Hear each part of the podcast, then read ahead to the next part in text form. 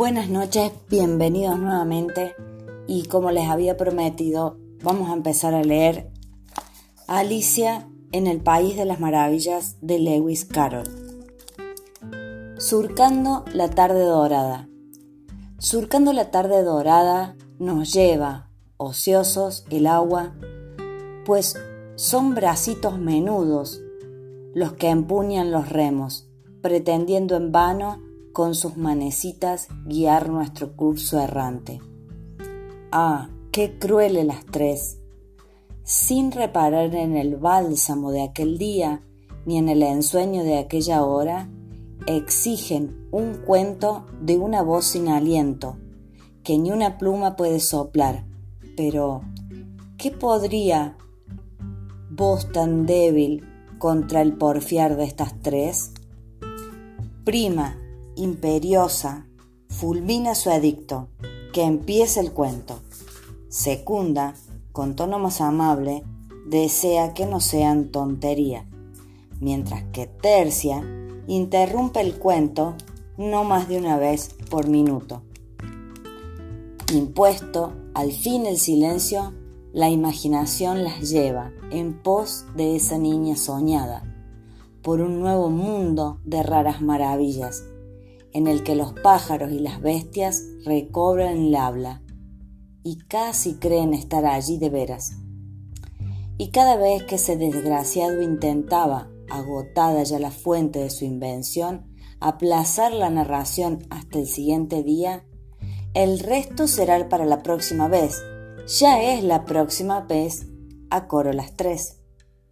Así fue surgiendo el país de las maravillas, poco a poco, y una a una el cincelado de sus extrañas peripecias. Y ahora que el relato toca a su fin, también el timón nos guía de vuelta al hogar. Alegre tripulación bajo el sol que se pone.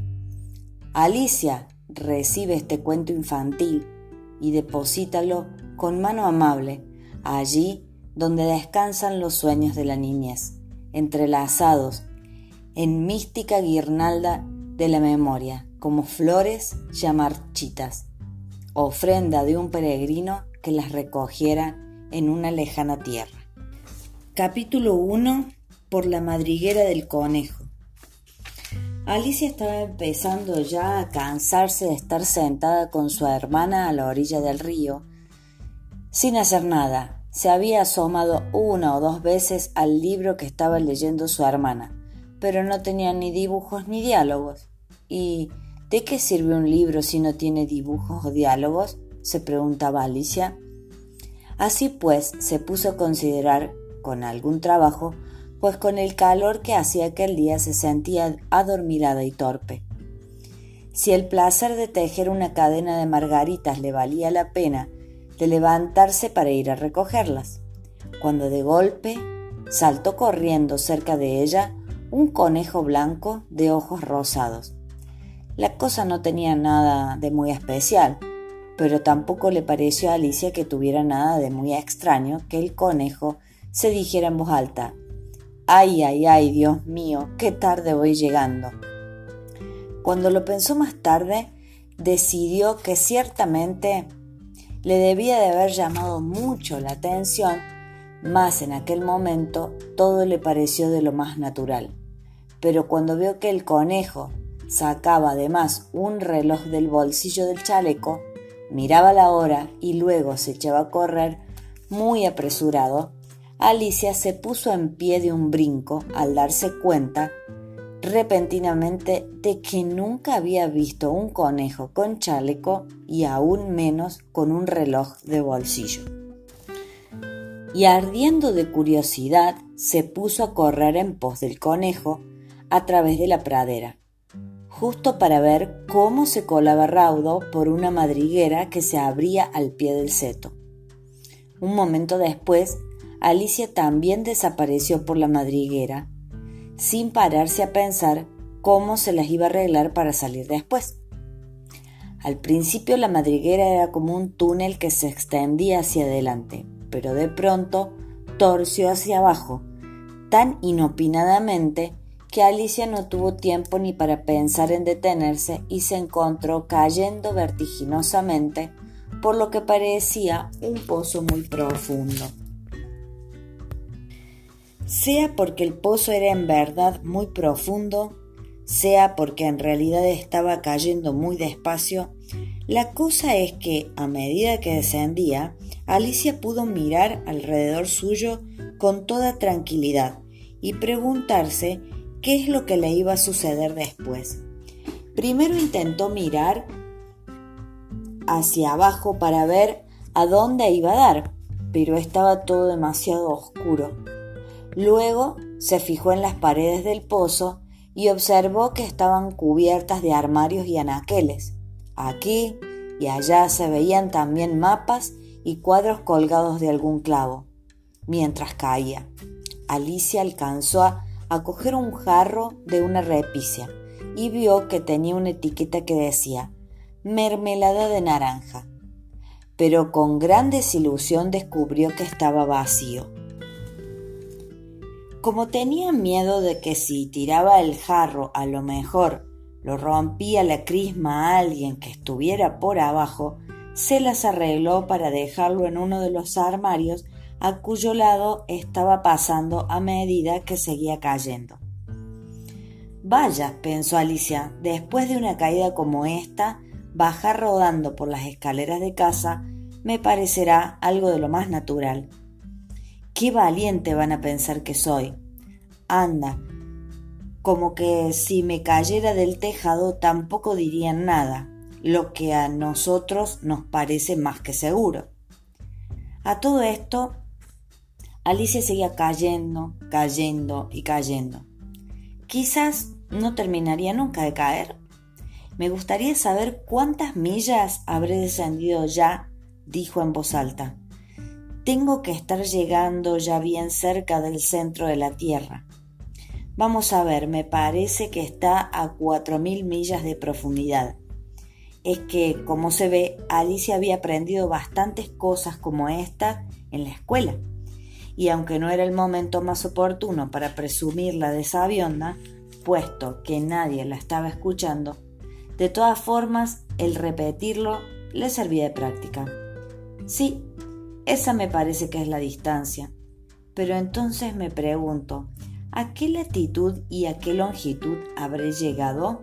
Alicia no tenía ni la menor idea de lo que era la longitud ni tampoco de lo que era la latitud, pero le parecieron unas palabras bien imponentes para decir en ese momento. No tardó en reanudar sus cavilaciones. A lo mejor caigo a través de toda la tierra. Qué divertido será surgir de golpe por donde vive esa gente que anda sobre la cabeza, los antipáticos, según me parece. Esta vez sí que se alegró de que no hubiera nadie escuchando, porque algo no le sonaba bien en lo que había dicho. Pero entonces prosiguió, tendré que preguntarles cómo se llama el país en que viven por favor, señora, ¿podría decirme si esto es Nueva Zelanda o estamos más bien en Australia? Y mientras hablaba intentó una leve genuflexión, como de verdad estuviera ante una dama, imaginaos, haciendo reverencia mientras caía por el aire. ¿Podrías hacerlo vosotros? La pobre señora se va a quedar horrorizada de tanta ignorancia. Así que eso no me conviene para nada. Será mejor lo vea escrito en alguna parte. Y a todo esto seguía cayendo, cayendo y cayendo. Y como no había otra cosa que hacer, al rato Alicia se puso a hablar otra vez. Ay, cómo me va a echar de menos Dina esta noche. Dina era el gato de la casa. Espero que se acuerden de darle su platito de leche a la hora de cenar. Ay, mi querida Dina, cómo me gustaría tenerte aquí abajo conmigo, aunque ahora que lo pienso, por el aire no hay ratones, pero podrías cazar murciélagos en cambio, que después de todo sabes se parecen mucho a un ratón. Pero, ¿comerán murciélago los gatos? ¿Quién sabe? Al llegar a este punto, sin embargo, Alicia comenzó a sentirse muy dormida y continuó diciendo así entre sueños, ¿comerán murciélago los gatos? ¿Comerán murciélago los gatos? Y a veces también se le escapaba un ¿comerán gatos los murciélagos? Pues como veréis, ya que no sabía cómo contestar a ninguna de las dos preguntas, no importaba cuál de las dos se hiciera. Alicia sentía que se estaba durmiendo del todo y estaba justo empezando a soñar que se paseaba con Dina de la mano y que le preguntaba con mucha ansiedad, A ver, Dina, dime la verdad, ¿te has zampado alguna vez un murciélago? Cuando, de golpe y porrazo, cayó con gran estrépito sobre un montón de palos y hojas secas. La caída había terminado. Alicia no sintió el menor daño y se puso en pie de un brinco. Miró hacia arriba, pero no se podía ver nada en esa oscuridad. Delante de ella se abría otro largo pasadizo y por allí alcanzó a ver al conejo blanco, que se alejaba corriendo apresuradamente. No había que perder ni un momento, así que Alicia, sin pensarlo más, corrió veloz tras él y llegó justo a oírle exclamar antes de que doblara en un recodo. ¡Ay, por mis orejas y bigotes! ¡Qué tarde se me está haciendo! A pesar de que Alicia estaba prácticamente detrás suyo, al doblar ella el ángulo del pasadizo, no vio al conejo por ninguna parte. Se encontró sola en un amplio vestíbulo de techo bajo iluminado por una hilera de lámparas colgadas del techo. Alrededor de todo el vestíbulo se veían varias puertas, pero estaban todas cerradas con llave. Después de haberlas probado inútilmente a todas, bajando primero por un lado y subiendo luego por otro, Alicia se paseó por el medio de la habitación, pensando tristemente cómo se las había arreglar, cómo se las iba a arreglar para salir de allí. Súbitamente se encontró con una pequeña mesa de tres patas, todas ellas de cristal.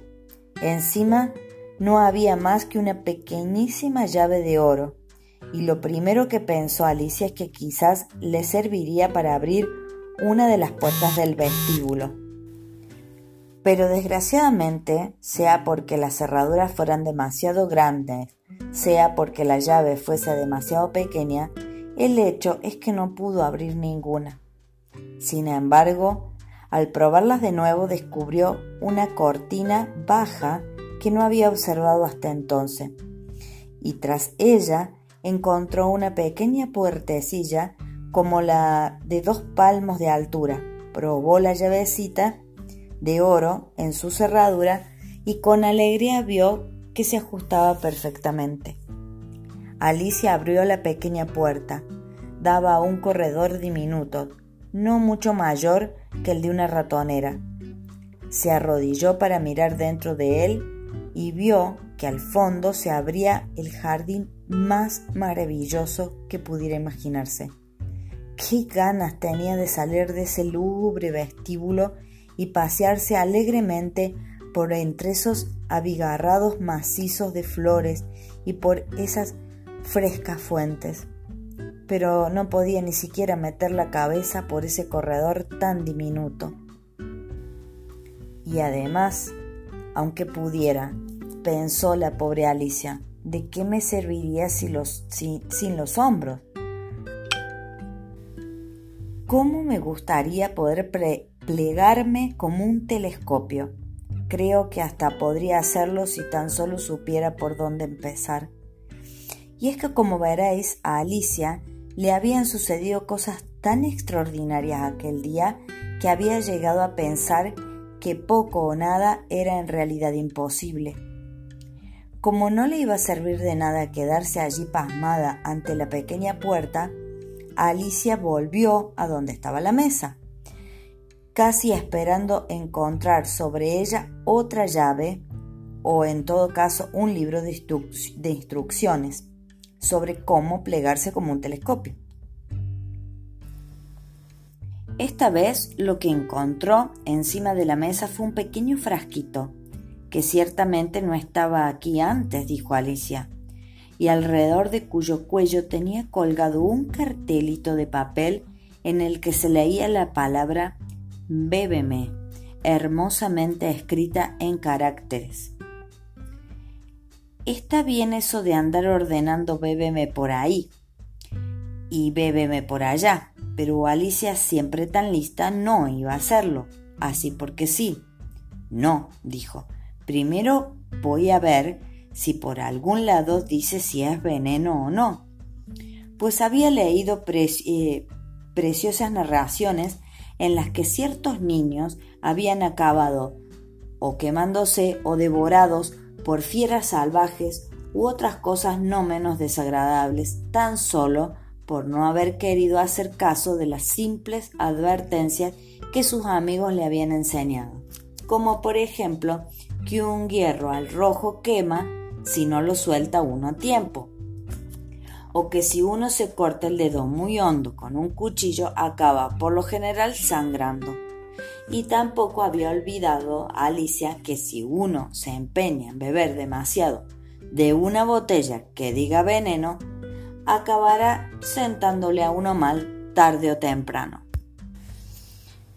No obstante, esta botellita no decía veneno por ningún lado, así que Alicia se atrevió a probar su contenido y como le gustara su sabor, era en verdad algo así como una mezcla de tarta de cereza, flan, piña, pavo asado, melcochas y tostadas calientes con mantequilla, acabó pronto por bebérselo todo.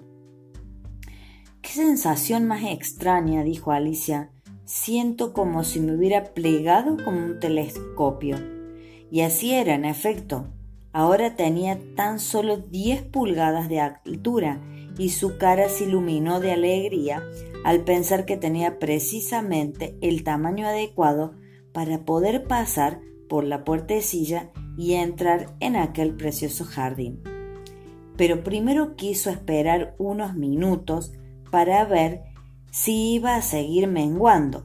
Esta idea le inquietó un tanto, pues a lo mejor resulta que acabo desapareciendo por completo. Ya se sabe, como una vela. Se dijo Alicia. ¿Qué sería entonces de mí? se preguntó, intentando imaginarse qué le pasaba a la llama de una vela cuando se la apaga de un soplo, pues no recordaba haber visto nunca nada semejante. Después de un rato, como vio que ya no le sucedía nada más, se decidió a entrar en el jardín inmediatamente. Pero, ay, pobre Alicia, cuando llegó a la puerta se encontró con que se había dejado la llavecita de oro y cuando fue por ella, la mesa le quedaba demasiado alta para alcanzarla. Podía verla claramente a través del cristal e intentó trepar por todos los medios, por una de las patas de la mesa, pero eran demasiado resbaladizas y cuando ya desesperó de cuánto esfuerzo hacía, la pobre niña se sentó en el suelo y se puso a llorar. Vamos, de nada sirve llorar de esta manera, se dijo Alicia a sí misma con bastante firmeza. Será mejor que pares ahora mismo, si sabes lo que es bueno. Es que Alicia solía darse por lo general muy buenos consejos. Ahora rara vez lo seguía y a veces se regañaba tan severamente que se le saltaban las lágrimas. Se acordaba incluso de unas buenas bofetadas que se dio ella misma por haber hecho trampa jugando al croquet consigo misma, pues a esta niña tan original le gustaba mucho comportarse como si fueran dos personas a la vez. Solo que de nada me serviría ahora, soy yo sola pobre Alicia, portarme como dos personas cuando apenas si queda una. Al poco sus ojos se posaron sobre una cajita de cristal que yacía bajo la mesa. La abrió y vio dentro un diminuto pastelillo sobre el que se leía Cómeme, hermosamente escrito con letras de grosela. Bueno, me lo comeré, dijo Alicia. Si me hace crecer alcanzaré la llave y si me hace menguar, siempre podré deslizarme por debajo de la puerta. De una u otra manera entraré en el jardín. Y si es así, a mí, ¿qué más me da una cosa que la otra? Mordisqueó el pastelillo y se puso a ver ansiosamente. ¿Hacia dónde? ¿Hacia dónde? poniéndose la mano sobre la cabeza para ver en qué dirección iba a empezar a cambiar. Se quedó bien sorprendida cuando comprobó que no variaba ni en un sentido ni en el otro. Claro que esto es lo que generalmente sucede cuando se come pasteles, pero es que Alicia estaba ya tan acostumbrada a que todo cuanto le sucediera fuera algo extraordinario que le parecía francamente una sosada y una estupidez que la vida discurriera normalmente como si nada. Así pues, hincó el diente y en poco tiempo dio buena cuenta del pastelillo. Hasta aquí el primer capítulo de esta obra maravillosa y pronto les voy a estar leyendo el capítulo 2. Buenas noches y fuera luces.